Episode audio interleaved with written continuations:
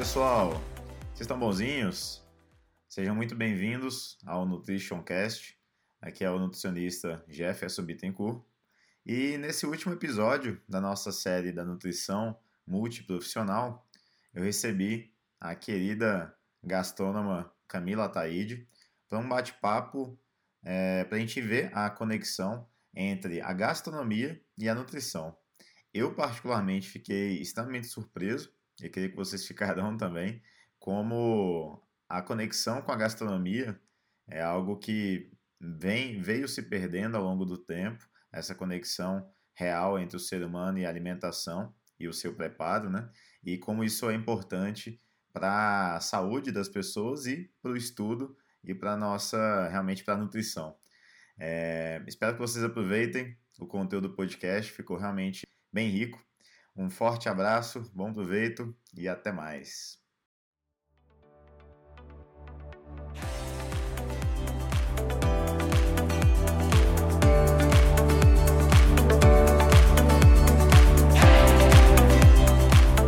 E aí, galera, boa noite. Vocês estão bonzinhos?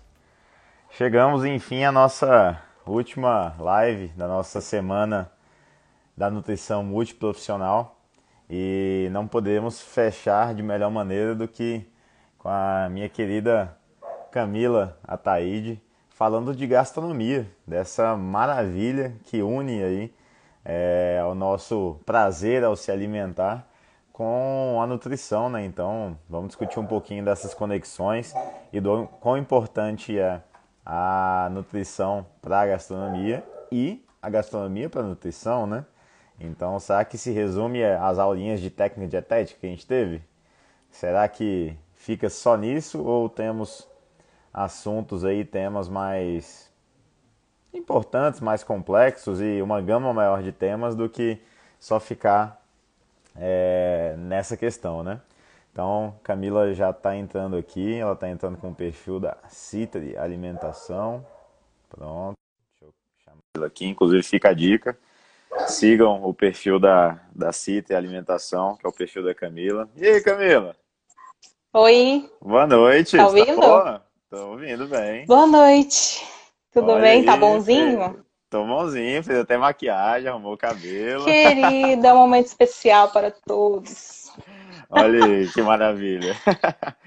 E Seja bem-vinda, Camila. Você tá boa? Obrigada, Jeff. Tô ótima. Então tá bom. É, eu já, Bem. já dei uma breve introdução para a galera aqui, mas vamos lá. Uhum. Primeiro, para quem não. Vou falar brevemente de você, depois você se apresenta. Então, quem não Tá. conhece, a Camila é uma das minhas filhas lá do Consciência Nutricional. E só que ela também, né? Ela, ela já é velha de guerra, digamos assim, igual eu. Então, ela tem um, um know-how aí por trás, antes da, da carreira de, de nutricionista que está começando e que é na área de, de gastronomia, né? Então eu achei bem interessante trazê-la aqui justamente para a gente conseguir unir essas duas áreas de uma forma prática, didática e enfim. Camila, se apresenta aí para a galera que não te conhece. O Leonardo já está dando boa noite aí, todo mundo. Boa noite, Léo. Boa noite, dona Joana, que entrou aí. Gente, meu nome é Camila, Camila Taide, como o Jeff falou. Eu sou formada em gastronomia pelo IESB. E desde quando eu decidi estudar comida, né, alimentação, eu sabia que eu queria fazer os dois, gastronomia e nutrição. Então eu não fui para nutrição decepcionada com a gastronomia, muito pelo contrário. A intenção é juntar os dois. E agora eu estou finalizando o curso de nutrição lá na UNB e sou estagiária do Jefferson, com muito orgulho. Sou muito feliz por essa oportunidade, inclusive. e vamos conversar hoje, né, sobre sobre essa ligação aí, às vezes muito óbvia, mas às vezes nem tanto, que a gastronomia tem com a nutrição. Maravilha, maravilha. Então vamos lá, Camila. Sem mais delongas, é, a gente elencou, a gente fez um. Camila estava ansiosa, a Camila mandou mensagem na semana passada querendo alinhar os tópicos que a gente ia discutir. Falei, calma, Camila. Tudo na sua hora, né? Uhum. É, E a hora chegou, né? A gente alinhou aqui os tópicos e eu acho que o primeiro que a gente poderia discutir e que você levantou muito bem é a questão da, da nutrição no sentido de, do ato de se alimentar, no sentido fisiológico da coisa e se existe alguma conexão disso com a gastronomia, no sentido de, cara, eu tenho aquela fase cefálica de eu olho e já salivo, eu tenho a questão dos receptores de sabor.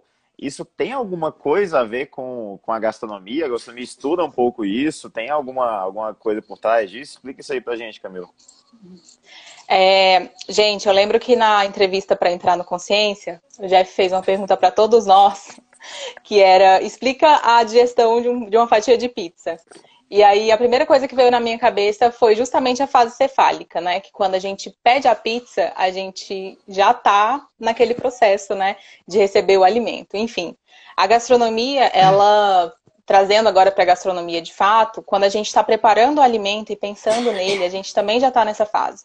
Então, quando você realmente está ligado ao processo de, de preparo do alimento, de escolha dos ingredientes, acaba que você está respeitando essa fase, né? Que é a nossa primeira fase, que é a fase cefálica. Uhum. E aí, logo mais, já tem a fase que é onde a gente vai de fato comer o alimento. E normalmente as saladas de entrada, os molhos, é, as sopas, elas têm próprias, tem, tem, algumas sopas super clássicas, que é de tomate, é, fria, e, e, elas são mais ácidas. Então, uhum. esses, esses molhos mais ácidos, que né, tem limão, tem o vinagre, eles também vão entrar ali certinho, eles vão casar com a fase salivar, né? Com a fase oral, que a gente chama na nutrição.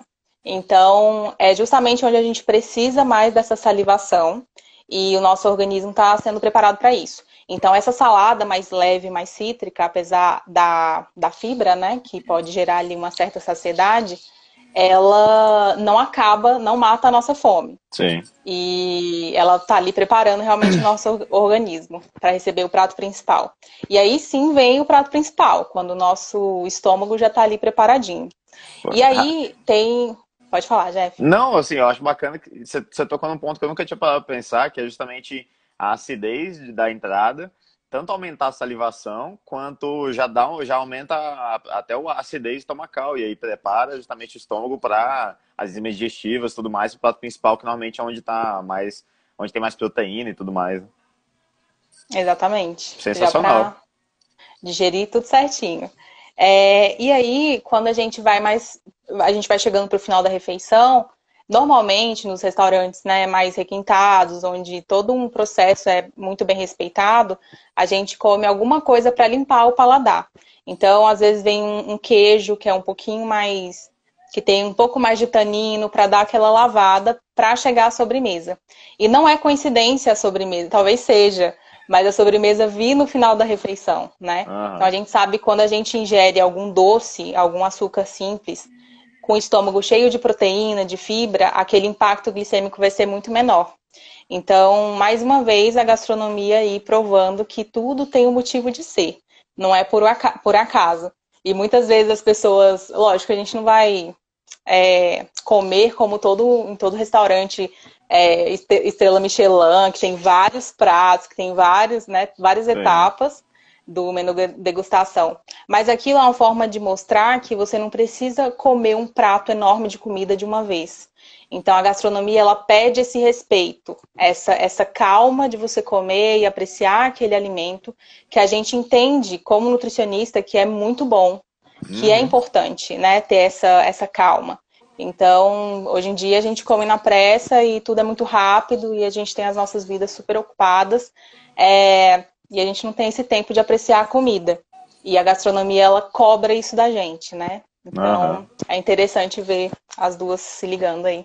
Que maravilha, Camila, que maravilha. Assim, e por mais que na prática, no dia a dia, a gente não vá é, muitas vezes fazer toda essa pompa, como você falou, né? Mas, uhum. assim, a gente, até como nutricionista, e vários, até estudos científicos, enfim, estimulam a quest as questões básicas que pautam nisso. Então, por exemplo, primeiro, comer os vegetais. Então, a salada, que entraria nessa questão para aumentar a saciedade, etc. E agora a gente viu que também poderia, a depender dos molhos, né, do, do que a gente está uhum. usando ali, melhorar também a digestão. Depois, o prato principal e deixar talvez o carboidrato mais simples, enfim, etc, para depois justamente para controlar essa carga, esse índice e a carga glicêmica consequentemente. Então a gente pode fazer isso no dia a dia, né? É, comer a salada primeiro, preferencialmente, depois comer o restante do prato e comer uma sobremesinha pequena depois, que se você realmente mastigou, fez todo o processo digestivo direito, você nem tem apetite para comer uma sobremesa inteira, né? Então, Exatamente. É, faz, todo, faz todo sentido. E, Camila, um negócio que eu acho sensacional na gastronomia, inclusive vou até indicar uma série Netflix depois para galera assistir sobre, é a valorização da, da fonte, de onde está vindo aquele alimento, da origem alimentar. E que eu acho que a nutrição, os nutricionistas estão aprendendo isso com a gastronomia, porque isso na gastronomia já, já é valorizado, já é enaltecido há Sim. muito tempo, né? E agora a gente tem isso no Guia Alimentar Brasileiro, a gente tem isso em vários pontos. Como é que isso funciona em relação à valorização do, da origem alimentar na gastronomia e conexão com a nutrição? Assim, é, vou, vou, citar um exemplo clássico que não tem como falar de gastronomia sem falar desse país, que é a França. Tipo, não Sim. tem como. É, na França, é, os, é como se fossem estados, né, ali dentro da França. Não, as não províncias, chama né? As, isso, as províncias. É, cada província, quando a gente fala assim, ah, é, eu tomei um champanhe, calma. Capaz de você não ter tomado. Você provavelmente tomou um espumante que foi feito em outro lugar. Sim. O espumante, que é chamado de champanhe, ele é feito na província de Champagne. Uhum. Então, assim, lá na França. Se você tomou esse, ok, você tomou champanhe. É, e aí tem essa diferenciação, e eles lá têm uma, têm uma lei muito própria deles. Eles realmente valorizam isso de forma global. Então, para todas as ações, eles prezam por essa qualidade. Então, tem regras do tipo: ah, eu tenho tantas parreiras aqui, eu tenho uvas verdes, eu quero fazer meu champanhe. Tá, uhum. Tá, quantas você tem? Você tem tanto. Ok, então daqui provavelmente vai sair tantas garrafas de champanhe. Se eu começo a vender mais, a produzir mais garrafas uhum. de champanhe, vão bater lá no meu estabelecimento, lá na minha fazendinha. Por quê? Porque não, não tem como você fazer mais champanhe de qualidade com o que uhum. eles pedem com, com tantas uvas, entendeu? Com, com aquele tanto X de uvas. E e a gente vê assim que isso lá funciona para tudo, assim, para o queijo, pro, que, pro queijo brie e tal. E não só na França, né? A gente vê outros países também prezam muito por esse por essa também, né? qualidade né? também. Então tem coisas muito próprias, assim, que, que eles se, se apropriaram mesmo, falaram, isso aqui é nosso, e a gente valoriza e tem que ser feito assim, porque senão não. Então põe outro nome. Faz Sim. lá na tua casa e põe outro nome. Porque o nosso é feito assim. E esse respeito, ele faz com que um sistema alimentar muito próprio seja formado. Então a gente fica muito naquela de, nossa, mas os franceses comem tanto, tanta manteiga, é, enfim, até algumas dietas que a gente julga bem saudáveis, sei lá, dietas mediterrâneas, algumas dietas assim mais diferentes, que, que tem uma população que faz uso dessa dieta e é tão saudável, a gente fala, nossa, mas olha o tanto de carboidrato que esse povo come, coisa esquisita, é muito pão, é muito. E a gente fica assim, como é que isso funciona? Né? Como Tem é? um paradoxo francês da gordura saturada, né? E da saúde cardiovascular. Exatamente. E aí a gente vê que eles valorizam tanto a origem desse produto, eles zelam por comer algo de qualidade. E lá na plantação, lá na fabricação desse produto é onde começa de fato o ato deles comerem. Então, é uma valorização e eles se apropriam disso. Isso é muito bonito, isso é muito especial e tem impacto direto com a saúde. Então a gente vê, por exemplo, países como Estados Unidos, aquela ainda não falei do Brasil, né? Não, Brasil ninguém fala. Mas é, nos Estados Unidos, por exemplo, se eu te perguntar, ah, me fala um prato típico americano, provavelmente, se você lembrar de algum, você vai falar de algum que é servido na ação de graças, tipo uma torta de maçã peru. ou algo do tipo, um peru, é, e só. Hum. Então, assim, quando a gente estuda a culinária americana, a gente vê que tem muita coisa incrível, tem muita coisa boa mesmo. Infelizmente, isso não é passado. E tem muitas pessoas que eu conheço que são de lá, são americanos, ou pessoas que são daqui, mas moram lá há muito tempo, que não têm acesso a esse tipo de cultura. Justamente porque a indústria dominou tudo isso. E a gente sabe que a indústria do fast food lá é uma das mais fortes, né? Uhum. Inclusive, está aqui no nosso país também já e, e, e, eu fico me perguntando, será que a gente não está deixando as nossas raízes de lado também? Então, o, o nosso queijo feito aqui, por que, que a gente come tanto provolone, tanto, né, tanto queijo assim, internacional? Às vezes são queijos é, feitos com leite cru, que aqui um, leite, um queijo de, feito de leite cru, ele muitas vezes é meio que barrado pela legislação e tal. Uhum. E por que, que é tão difícil fazer essa conversa com o produtor e com a legislação aqui? E a gente vai deixando as nossas raízes de lado. Então, é, é, muito importante. Quando a gente entende um sistema alimentar e preza por ele, significa que a gente vai ter um sistema provavelmente é, me, com menos uso de agrotóxicos, por exemplo. Uhum. Vai ser uhum. algo plantado por nós que realmente dá aqui. E aí entra a questão da nutrição, porque um produto que é plantado aqui e que está dentro da safra e tal, ele é muito mais nutritivo, além de muito mais saboroso e muito mais aromático para os pratos. Então, tanto a, a, nutrição quanto a gastronomia é, valorizam isso e eu acho que tem que deixar isso cada vez mais claro, que a gente tem que comer a nossa comida. E ok, tipo, você quer viajar ou você quer que alguém traga alguma coisa para você, para você experimentar, ótimo, mas entenda que isso veio, teve um avião, teve um navio, teve um trem, teve toda uma, uma rede aí de poluição, é, de um trabalho que não era necessário, de, um, hum. de problemas que não eram necessários para você ter o seu sal rosa do Himalaia. Então, assim, é, é, meio complicado. Ao, ao, mesmo tempo que a gente vê nesses reality shows, né, nos Masterchefs da vida, a questão do, nossa, mas são trufas de não sei aonde, colhidas na Itália pelas feiras virgens ah. de Madagascar, um negócio assim. E aí você fala, nossa, eu quero comer isso, que deve ser incrível. Sim, a maioria das vezes é incrível, mas assim, entenda que aqui também tem coisas incríveis. E que a gente precisa preservar um sistema alimentar sustentável para que realmente é, a gente tenha sabor e todos esses minerais e vitaminas, né, ao nosso alcance. E mais acessível também, né? Sim, mais barato. Pois é, a gente tem assim, tem que explorar mais a, a eu diria, a gastronomia local no sentido dos alimentos locais, né? Eu acho, Camila, parando para refletir aqui, que talvez assim, o Brasil ele, ele tinha isso, talvez 100 anos atrás, bem enraizado, né? A comida local, até porque a gente não tinha a globalização da alimentação. Depois veio o boom da, no Brasil da americanização da nutrição, então a alimentação no padrão americano, é que lá é o melhor e tudo mais, e aí veio o fast food, mas eu acho que na, no, atualmente está tentando a, tanto nós como nutricionistas, quanto instituições como a AVP, entre outras, por meio do estímulo das PANCs, por meio da, da, da dos, dos CSAs, é, a gente está tentando voltar né, com essa questão do hábito alimentar com comida regional. Né? Até o próprio Guia Alimentar também preconiza isso bastante, de comer comida regional, etc. E daí se desenvolve a gastronomia regional, né? É, para justamente nos dar suporte, digamos assim, para como utilizar. Porque eu vou pegar um, sei lá, um baobá, eu sei lá como é que come baobá, ou, ou um piqui, piqui, beleza, é, como é, como é que come piqui? Eu nunca fiz piqui em casa, então assim, é, eu acho que a gastronomia entra muito nessa, nessa questão também. E tem esse ponto que você falou, da, da do teor nutricional. Então, quando, como esses alimentos têm menos agrotóxico, tendem a ter menos agrotóxico, tendem a ter menos um custo para o mundo, né, de produção, etc eles também tendem a ter uma quantidade maior de compostos bioativos, uma quantidade maior de vitaminas, minerais, e isso reflete no sabor. Minha mãe mesmo, dona Joana, é, não come mais cenoura se não for orgânica, não come mais vegetal se não for orgânico, porque o orgânico é muito Legal. mais saboroso. então, acho que é bacana, né? E principalmente se for da, da na, na, na nossa região, né? E, Camila, quando você trouxe esse tema, me veio à mente um, um documentário, na verdade não é um documentário, é uma série Netflix, que chama Chef's Table.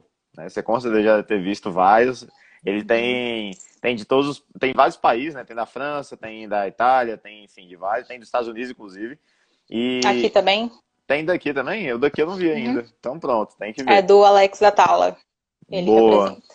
Ah, então eu vi. Legal. Verdade, eu vi só o dele. Uhum. É... E assim, é, um, é um, uma série Netflix, ela traz justamente o ponto de vista da gastronomia e essa relação com os alimentos locais. E, e eles mostram vários exemplos do, de restaurantes que estão com fazendas plantando a comida que eles, que eles é, usam. E assim, e aí o, o, menu ele rotaciona ao longo do ano de acordo com o que está na estação. Então, assim, um negócio Exatamente. sensacional, né?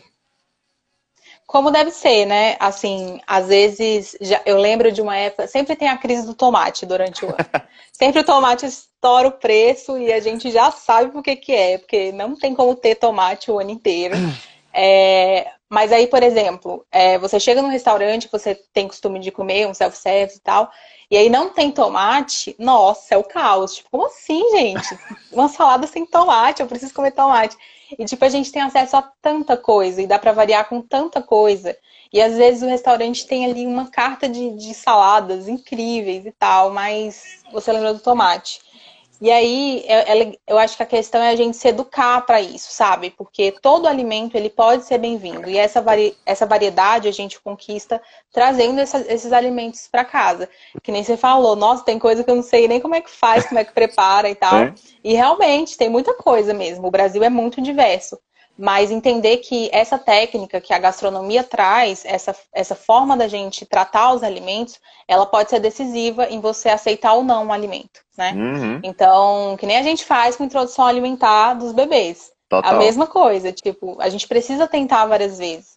E, e tentar de formas diferentes. Então, tem algumas pessoas, quando eu, eu cheguei a dar aula em alguns lugares, eu até esqueci de comentar, e aí algumas pessoas falam, nossa, eu não vou, me desculpa e tal, eu não vou tomar essa sopa aqui, esse creme, porque é de abóbora e eu não como abóbora. E eu.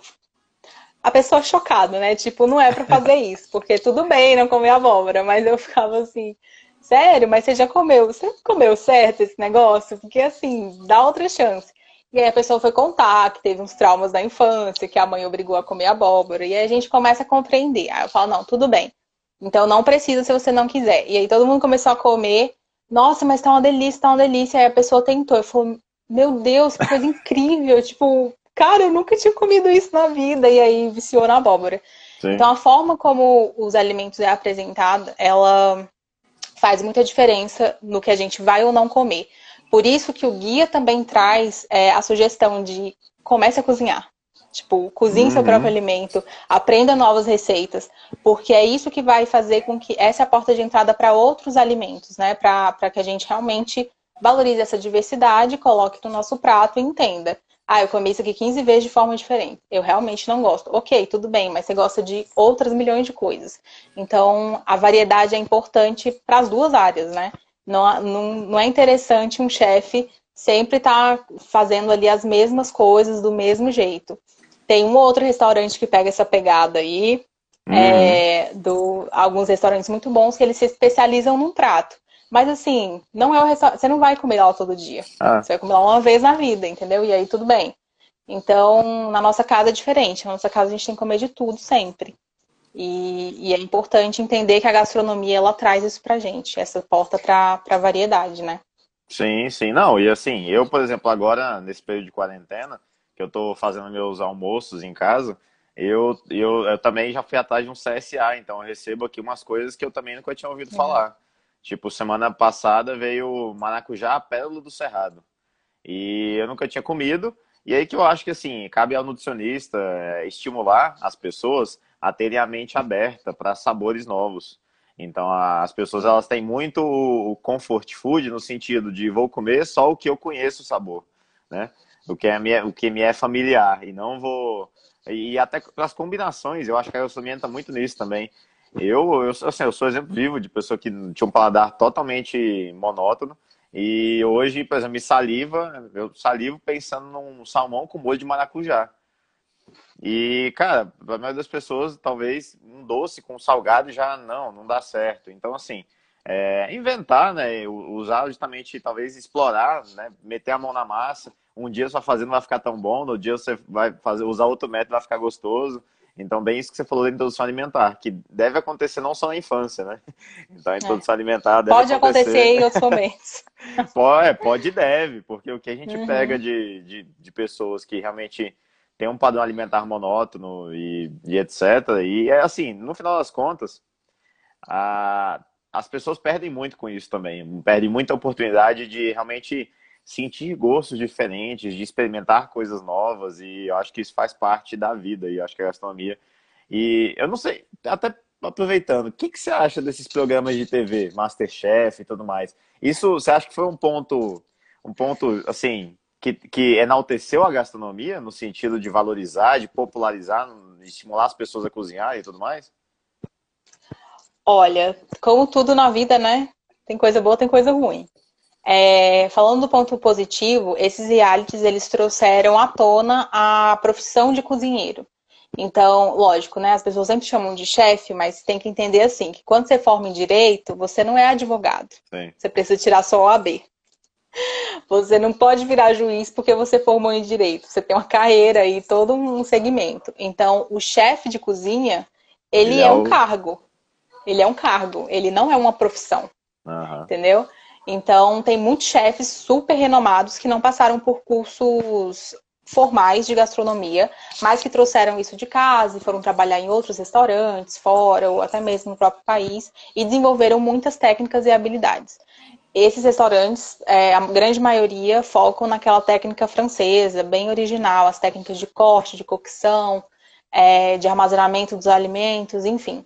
E a partir daí você começa a entender e começa a se formar e se você tiver muita grana, você abre um restaurante ou você começa a fazer sua fama ali onde você, onde você tá indo, né?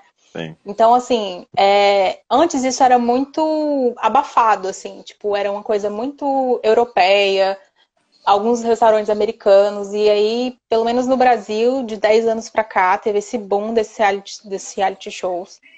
E, e é muito interessante, sim, porque mostra a profissão de uma outra forma. Eu lembro, eu lembro que quando eu contei para minha avó que eu não ia mais fazer direito, porque como ótima brasiliense, gente, eu fiz três semestres. Daqui ninguém escapa. E quando eu fui falar para ela, né, ela, minha filha, mas isso é para quê? Aí, gastronomia, tipo, o que, que é isso? Aí eu falei, vó, é para ser cozinheira. Aí ela, meu Deus, você vai ser cozinheira, você tá louca. Você tá palitando ele tá louca, garota. Você não vai ser cozinheira, não. Que coisa horrorosa. E, tipo, pra ela, é uma profissão assim: ah, nada deu certo, eu vou ser cozinheira, entendeu? Uhum. E, e aí, hoje, a gente tem uma visão diferente. Então, sim, esses realities trouxeram uma visão diferente dessa profissão, colocaram em, em foco, né?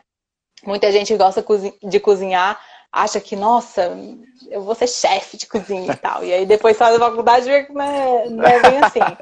Sim. Mas. Porque é outra linha e é outra pegada. Mas tem sim esse lado muito positivo. Lógico, negativo sempre tem, assim, é, você tomando consciência de que, que aquilo é um programa de TV, então vão ter situações onde eles vão criar uma encrenca para dar um ibope e tal. Sim. Algumas coisas acontecem naturalmente, mas aí eles aumentam. Tipo, nossa, tal participante falou isso pro chefe e tal, e aí o chefe dá uma nele e tal. Aquele Gordon Ramsay, ele é, Sim. cara, tem aquele que Hell's que terror, aquele... grita no, no é, assim. É podre, aquele programa é podre. E ele fala altos palavrões. Nossa, se você não fala palavrão e quer incrementar o seu, né? Assiste esse programa, porque o bicho, assim, ele é sem noção. E eu vi depois, é, ele faz uma série no YouTube, se eu não me engano, cozinhando com os filhos dele. Gente, é outra, outra, pegada. O cara é um príncipe. Ele é um príncipe, ele é Aquele maravilhoso. É um personagem da TV, é um personagem. Exatamente. Então, assim, é importante a gente entender isso. A, a gastronomia, a cozinha, ela vem do, militar, do militarismo. Então, assim, é, as regras sim são mais rígidas e eu sou seu superior, você tem que me escutar e, e, ponto final, você não tem que dar palpite e tal. Então, ainda tem vários resquícios disso na grande maioria das cozinhas. Mas não quer dizer que as pessoas são grossas e gritam na sua cara daquele jeito o tempo todo. Tipo, não é bem assim, tá? Sim, sim. É, eu acho que para quem está interessado, inclusive, em fazer o curso de gastronomia e acha que, que ah, eu vou virar chefe e tal, não sei o que lá, é, vai trabalhar em cozinha, é, sempre tenha atenção que quando você vai no restaurante, você quer pedir o seu, a sua comida, o seu prato, e você quer que em 15 minutos, no máximo, ele esteja pronto porque a gente está acostumado com o McDonald's, né? É. Então, assim, a gente está acostumado com outra vibe e, e, a gente quer que em 15 minutos o prato, o prato esteja pronto. E aí você esquece que tem outras pessoas, que tem outros problemas, que tem outras questões fazendo a sua comida. É um fornecedor que faltou, é uma coisa, uhum. sabe? É um funcionário que não veio e tal. E, e assim, a gente, quando a gente começa a entender isso, a gente vê que a comida requer tempo. Então é um processo fazer a comida. Assim como é um processo a digestão. Então, a gente acaba que cobra muito isso, mas se você fosse fazer aquela comida, tipo, você ia demorar muito tempo, muito tempo. Sim. E mas lá dentro, as pessoas estão sofrendo uma pressão muito grande, né? Porque lá fora tem um monte de gente faminta. Sim. Então, é, tem essas, essas questões, né? De do exagero na TV, mas sim os reality shows nossa, trouxeram muito benefício aí para a profissão, sim, com certeza.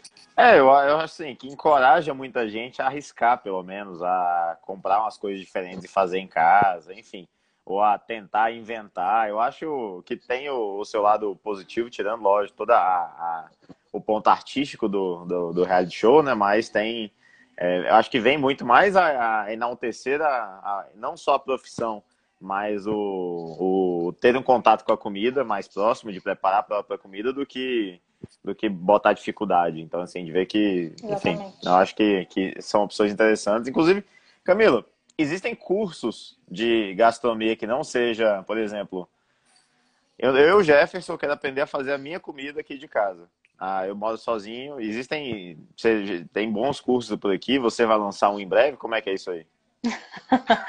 então, existem sim, tem alguns cursos, muita gente pergunta isso, fala, ah, eu quero ser cozinheiro, quero trabalhar na cozinha, no buffet, e aí eu quero fazer gastronomia. E o que eu falo é, a pessoa tem que entender que é uma outra graduação. Se ela já tem uma, ela vai ter uma outra sim. graduação.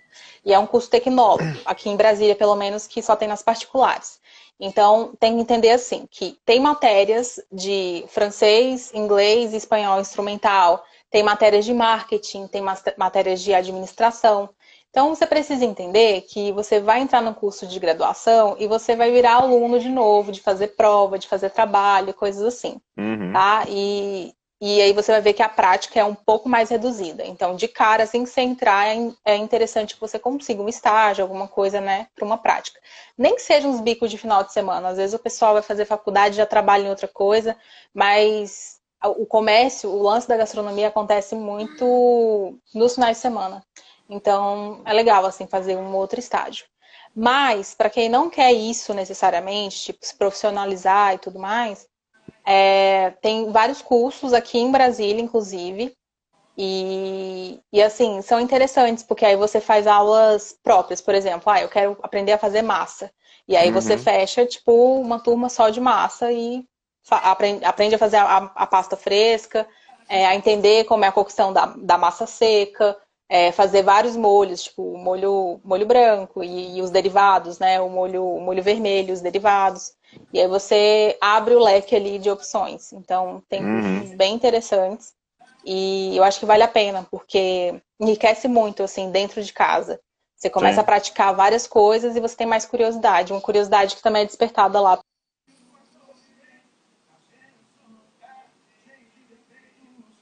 Você queria não entendi. Travou aqui. O finalzinho. Oh. Tá. Não, você queria que eu citasse alguns? Não. Você vai lançar Só... um? Não, quem sabe? Ó, cu quem curso sabe, de gastronomia para pessoas que acabaram de sair de casa. Recém morando sozinho. Ó, essa é boa. Dá para fazer um, um curso básico, sim. Existe um nicho. Eu vou falar, se quiser eu te patrocino. Aí, ó. é... Vai sair esse curso, hein, gente? Olha aí. boa, boa. É... Camila, outro tópico que eu acho importante da gente fazer a conexão da nutrição com a gastronomia. Na, na nutrição, o que, que a gente aprende de gastronomia? De técnica, é a matéria chamada técnica dietética, né? Um e dois e praticamente se limita àquilo ali, né? Que, enfim, foca muito mais, talvez, no básico de, de cozinha e, e, muito mais em fator nutricional, em, muito mais na parte da nutrição em si do que, do que de preparo, né? É, você acha que é possível? O que, que você acha sobre essas questões de, por exemplo, vou ter uma receita e vou fazer essa receita saudável? É, é, é possível fazer. É, você acha interessante isso?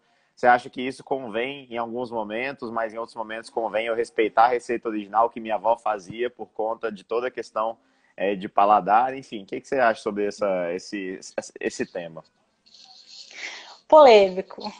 Lembrando que aqui tem uma gastrônoma barra quase nutricionista. É, justamente. Então, rolam os conflitos. Externalize assim, seus conflitos. né? É, eu acho assim, tudo depende da sua necessidade. Então, tem muita gente que quer muito comer o bolo da avó, só que quer comer o bolo da avó o tempo inteiro e a avó não está perto, ou quer fazer alguma versão da receita e, sei lá, tá no descontrole ali, tipo, comendo muito. E é uma pessoa que está ali mais focada para emagrecimento e tal, ou descobrir uma diabetes, ou descobriu Sim. alguma doença, né? E aí fala, cara, eu preciso reduzir isso pela minha saúde. É, eu acho que vale super adaptar, sim. É, só que assim, entendendo que não vai ser exatamente a mesma coisa. Talvez você desenvolva até uma memória afetiva com aquela receita que você está mudando. Uhum. E, e, é legal encarar dessa forma, porque senão a gente fica odiando muito as comidas e os pratos que a gente faz. É, enfim, na minha família mesmo, a gente come comida sem sal na casa da minha mãe, porque meu pai teve, sei lá, um mês a pressão desregulou, ela falou, nunca mais eu vou colocar sal nessa comida. E aí a, a, pressão do meu pai, de boas, ele nem toma mais medicamento e a comida ainda é sem sal. Hum. Então, assim, tem coisas que é, são necessárias, a gente entende que o, o paciente ele precisa de uma, é, de uma modificação mesmo na receita, e, e, tudo bem fazer. Eu acho que depende sim da, da nossa necessidade. É, porém, sim, tem as técnicas, existem as técnicas e tem o um motivo de cada coisa. Então, quando a gente entende que a ciência é, ela está na gastronomia também, é, a gente começa a ver, por exemplo, a questão dos cortes, do, da forma de cocção, das temperaturas. Uhum. Esse óleo eu posso, eu posso aquecer até tanto, esse óleo não é interessante. É, enfim, várias outras técnicas de conserva que existem na gastronomia e que tem um método, sim, de, ser, de serem feitas, mas que, sei lá, esse, todo mundo me pergunta muito do omelete. Esses dias uma amiga, eu não lembro quem foi, acho que foi Stephanie, mandou uma foto, e aí, ela fez certo? Era, era uma chefe de cozinha, não vou ficar citando nomes, era uma chefe de cozinha renomada fazendo um omelete.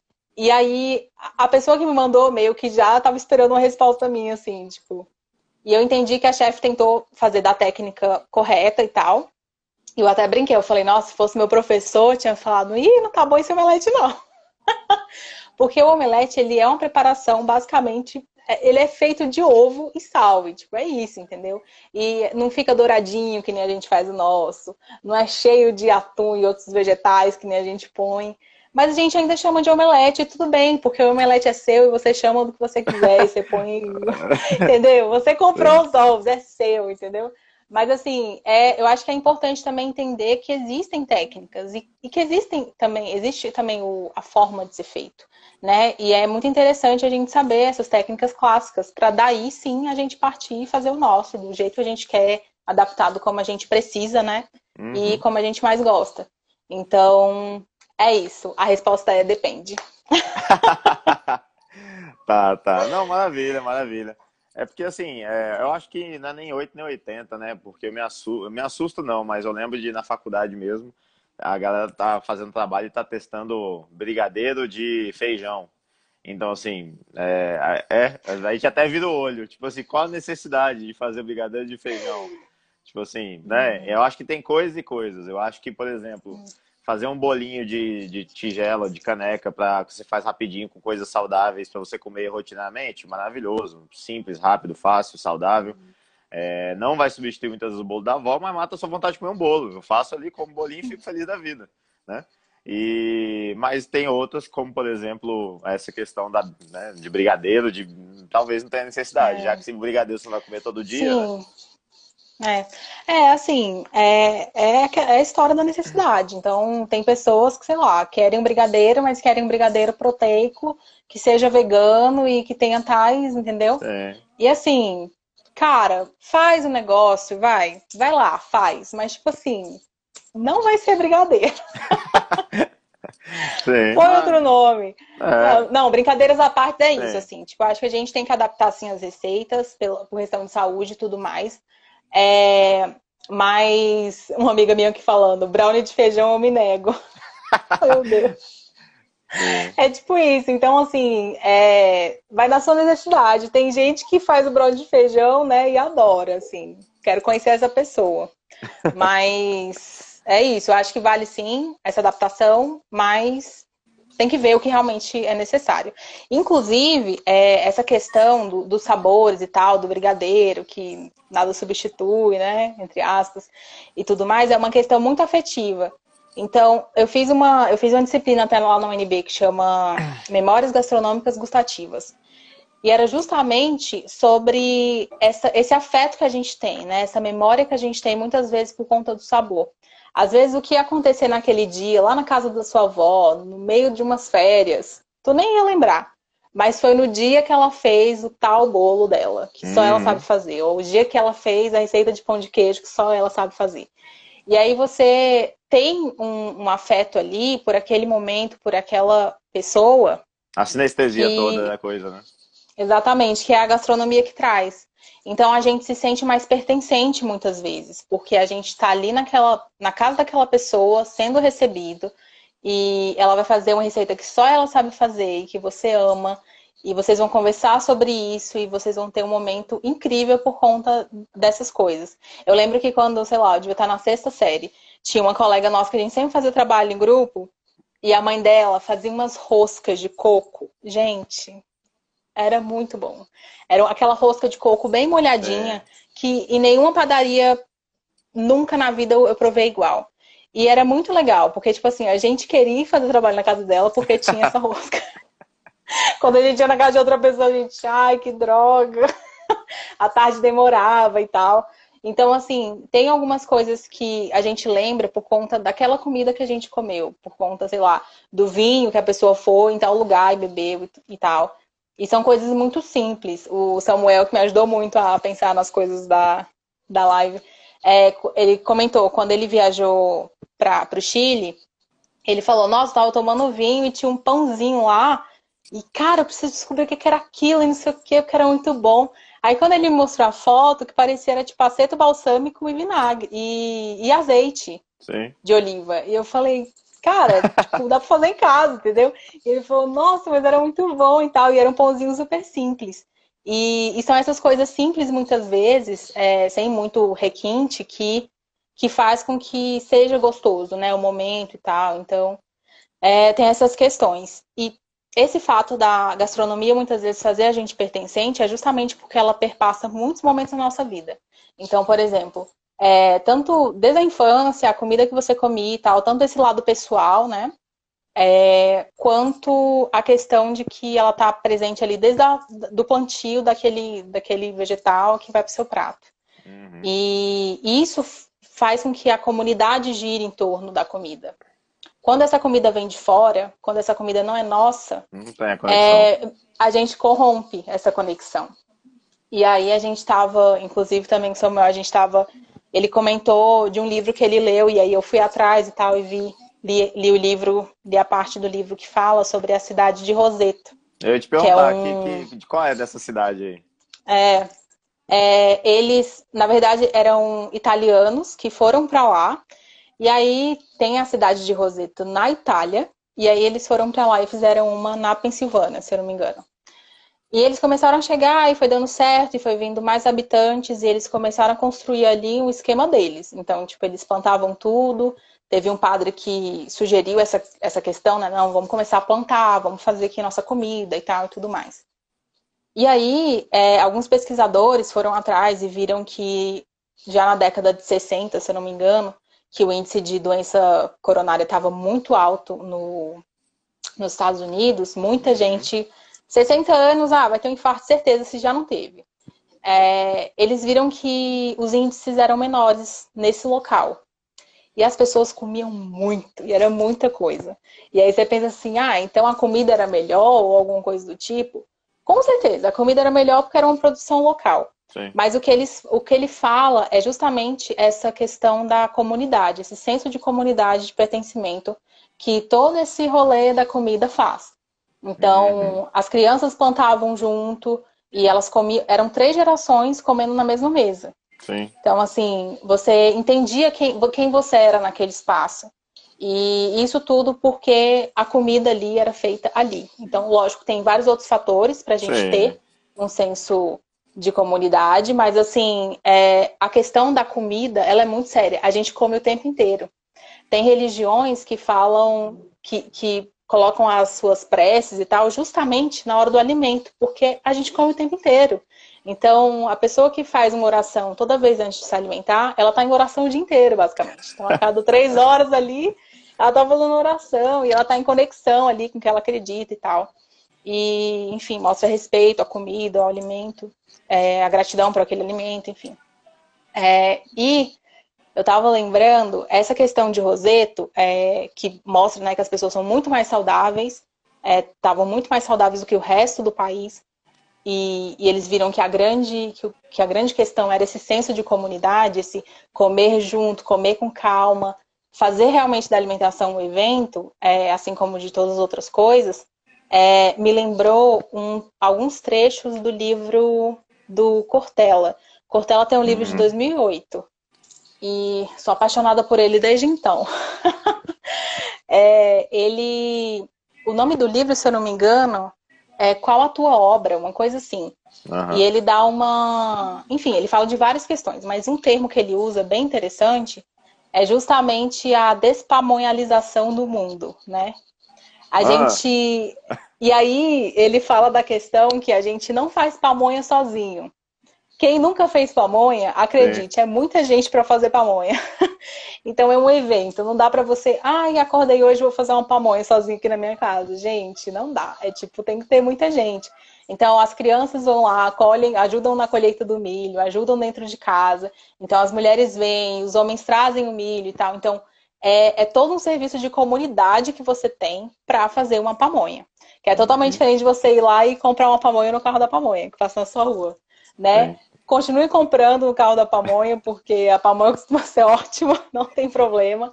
Mas ele traz justamente é, essa, essa crise assim que a gente está passando, né? A gente está deixando de fazer a comida junto, de pensar no alimento junto, de respeitar esse processo de se alimentar, porque a gente está com muita pressa de fazer tudo.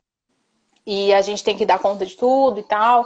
E realmente é muito difícil, é muito difícil para várias pessoas saírem desse, desse esquema muito rápido e tal. Uhum. E, mas assim, quando a gente começa a pensar no alimento como algo que impacta não só ali a nossa dieta ou a nossa saúde individual, mas a dieta da nossa família, a dieta da nossa comunidade e o sistema alimentar do mundo, uhum. é, a gente vê que ele tem muito mais poder. Então, por, por isso muita gente fala, ah, se alimentar é um ato político. É, independente né, de qualquer outra discussão é, na política de forma pura, assim, né? Então, é um ato cultural, é um ato de amor, muitas vezes, você cozinhar em casa. E a gente sente realmente que faz muita diferença. É, tem várias pessoas que falam, nossa, eu lembro quando eu chegava da escola, panela de pressão lá fazendo barulho, aquele cheirinho bom. E, e, as pessoas lembram, assim, dessa... Tem essa memória, né? Afetiva hum. com a comida. E é uma forma da gente construir, de fato, tanto tanto ali os nossos pratos ali do dia a dia, literalmente, né? O nosso cardápio, quanto, é, enfim, as coisas que acontecem na nossa família, é, os eventos. É muito mais legal você ir para casa de alguém que você sabe que você vai comer uma comida boa e passar a tarde inteira conversando e tal em volta daquilo.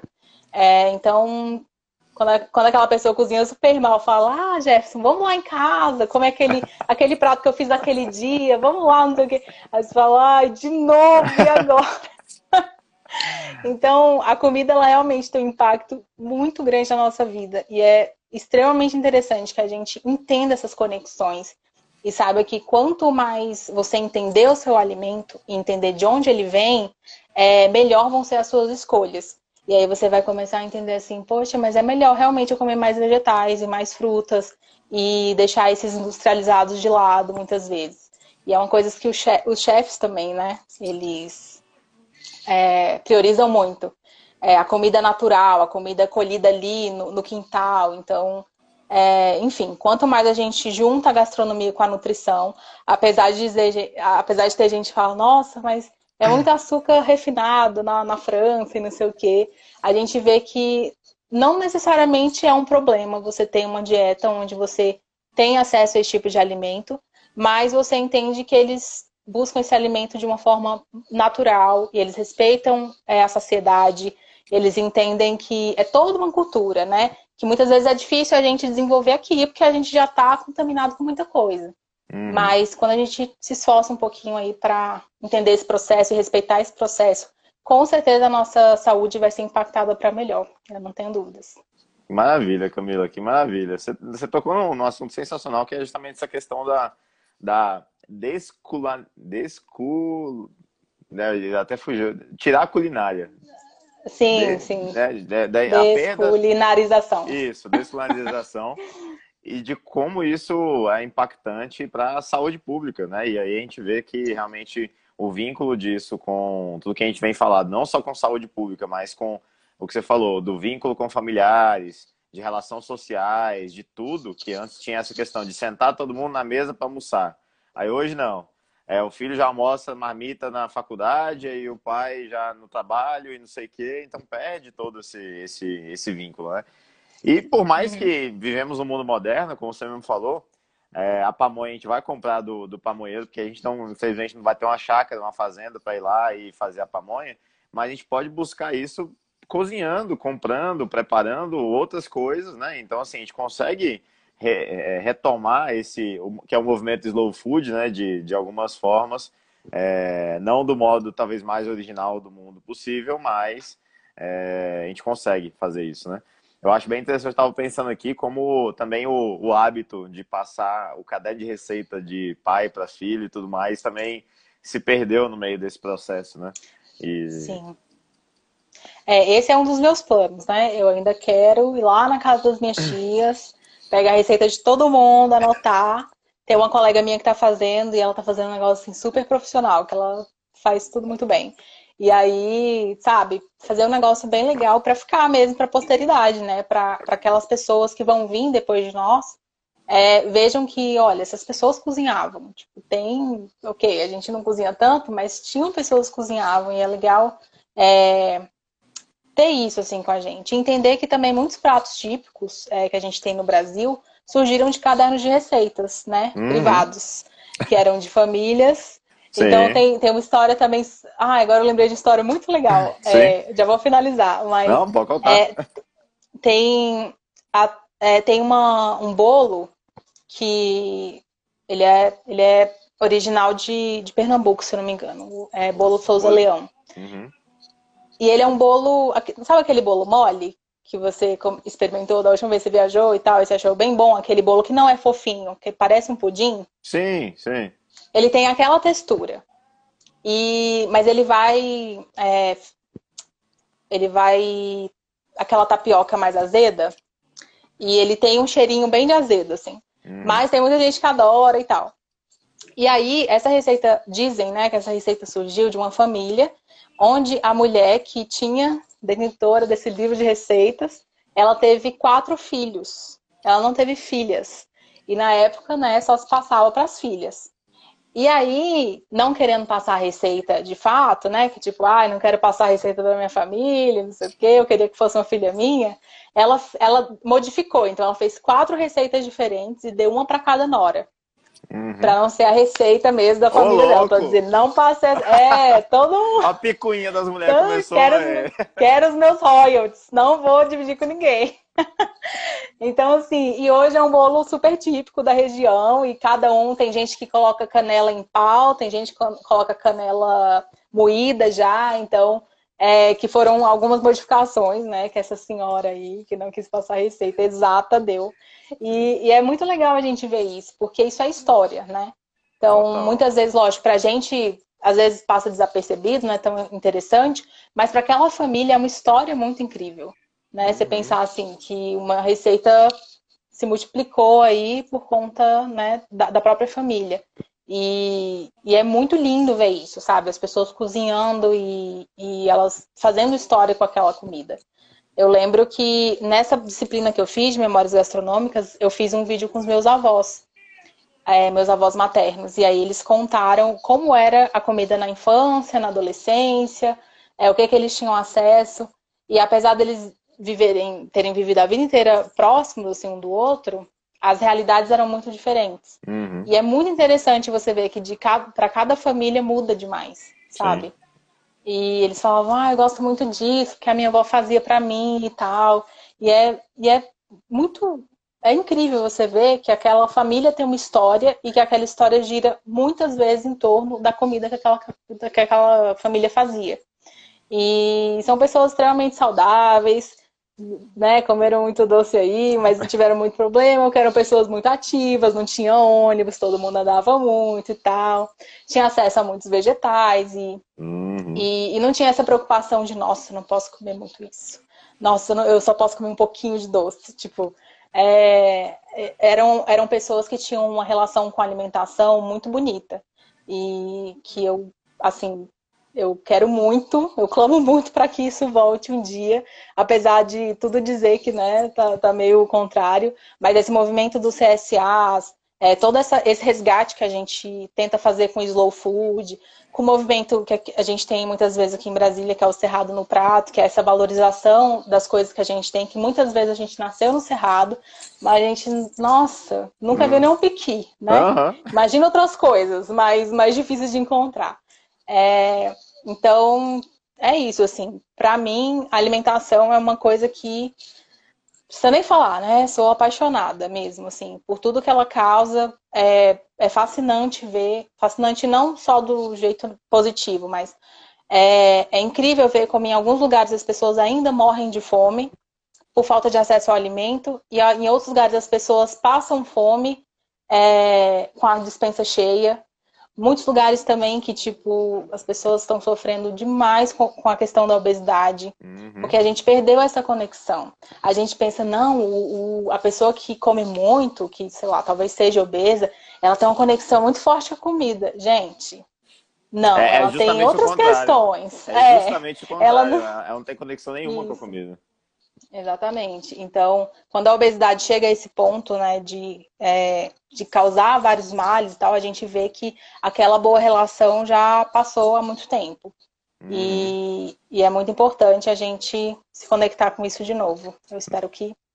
Não, lá. e Camilo, o que você falou, é, por mais que nossos avós, poxa, comia lá coisa feita com farinha refinada, rosca e tudo mais, só que, galera, como dava trabalho de fazer, não tinha isso todo dia, toda hora. Então, assim, eu acho que esse é o grande, é um dos grandes pontos, né? Então, sentava ali domingo, era o dia de fazer o pão de queijo. Fazia o pão de queijo, todo mundo comia, ficava felizão.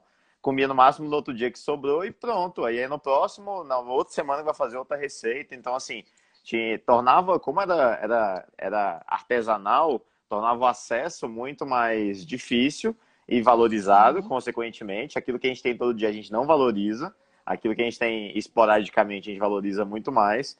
Então, e aí não criava-se um ambiente obesogênico, no sentido realmente ao pé da letra da, da, da palavra, né? Eu acho que é. realmente essa. Nossa, essa, essa perda da conexão realmente da, da, do ser humano com a alimentação, principalmente do, do processo todo da alimentação, porque hoje o ser humano só come. Ele, ele perdeu toda a conexão restante com o processo, né? De é. colher, preparar e tudo mais. É, leva no futuro, ah, eu tenho, eu vou fazer o fast food, beleza, eu, vou, eu não vou demandar tempo com a, com a alimentação agora, mas eu vou demandar tempo no futuro, indo em médico, tomando remédio e etc, e etc, né? Que, que a gente sabe que o tempo, né? Ele tem que ir para um lado, ou vai cuidar da saúde ou vai é, denigrir a saúde, né? Enfim, vai prevenir ou vai, vai cuidar, né? Excelente, Camila. É, temos mais três minutinhos. Tem mais algum tópico uhum. que você acha relevante aí que a gente não abordou, que você queria abordar, ou trazer uma mensagem final uhum. para a galera? Hum...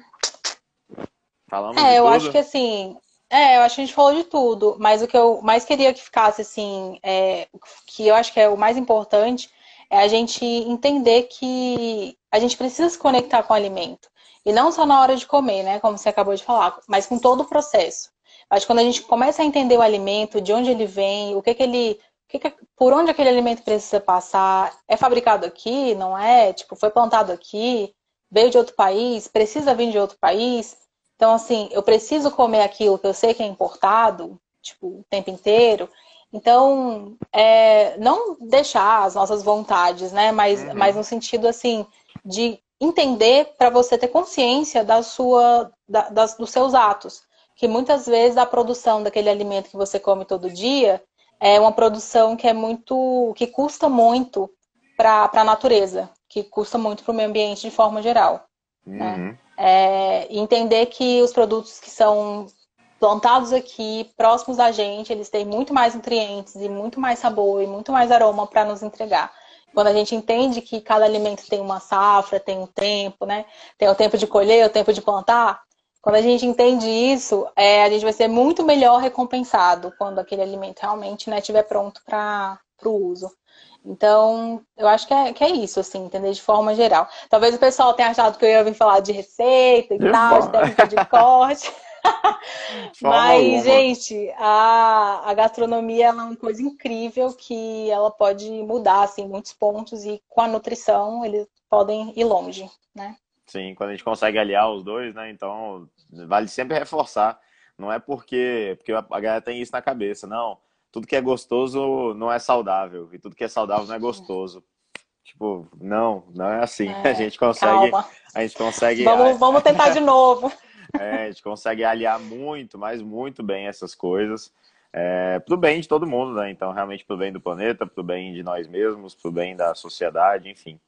Excelente, Camila. Muito obrigado, viu, pela sua contribuição. Pessoa culta é outra coisa, né? Fechamos com, com chave de ouro aqui a nossa semana multiprofissional. Eu espero, inclusive, talvez a gente produza conteúdos no futuro aí trazendo mais essa conexão das áreas, eu acho que, que é algo, enfim, uhum. fundamental, sensacional. Saindo só de receita. Receita é legal, mas não é, né? A, a, vida é muito além de receitinha, né? Sim, sim, sim. A gastronomia vai muito além é. de receitinha. Então, só uhum. despede aí, Camila, e vamos nessa. Gente, muito obrigada. Obrigada a todo mundo que está aí mandando vários recadinhos. obrigada para o Samuel que me ajudou tanto.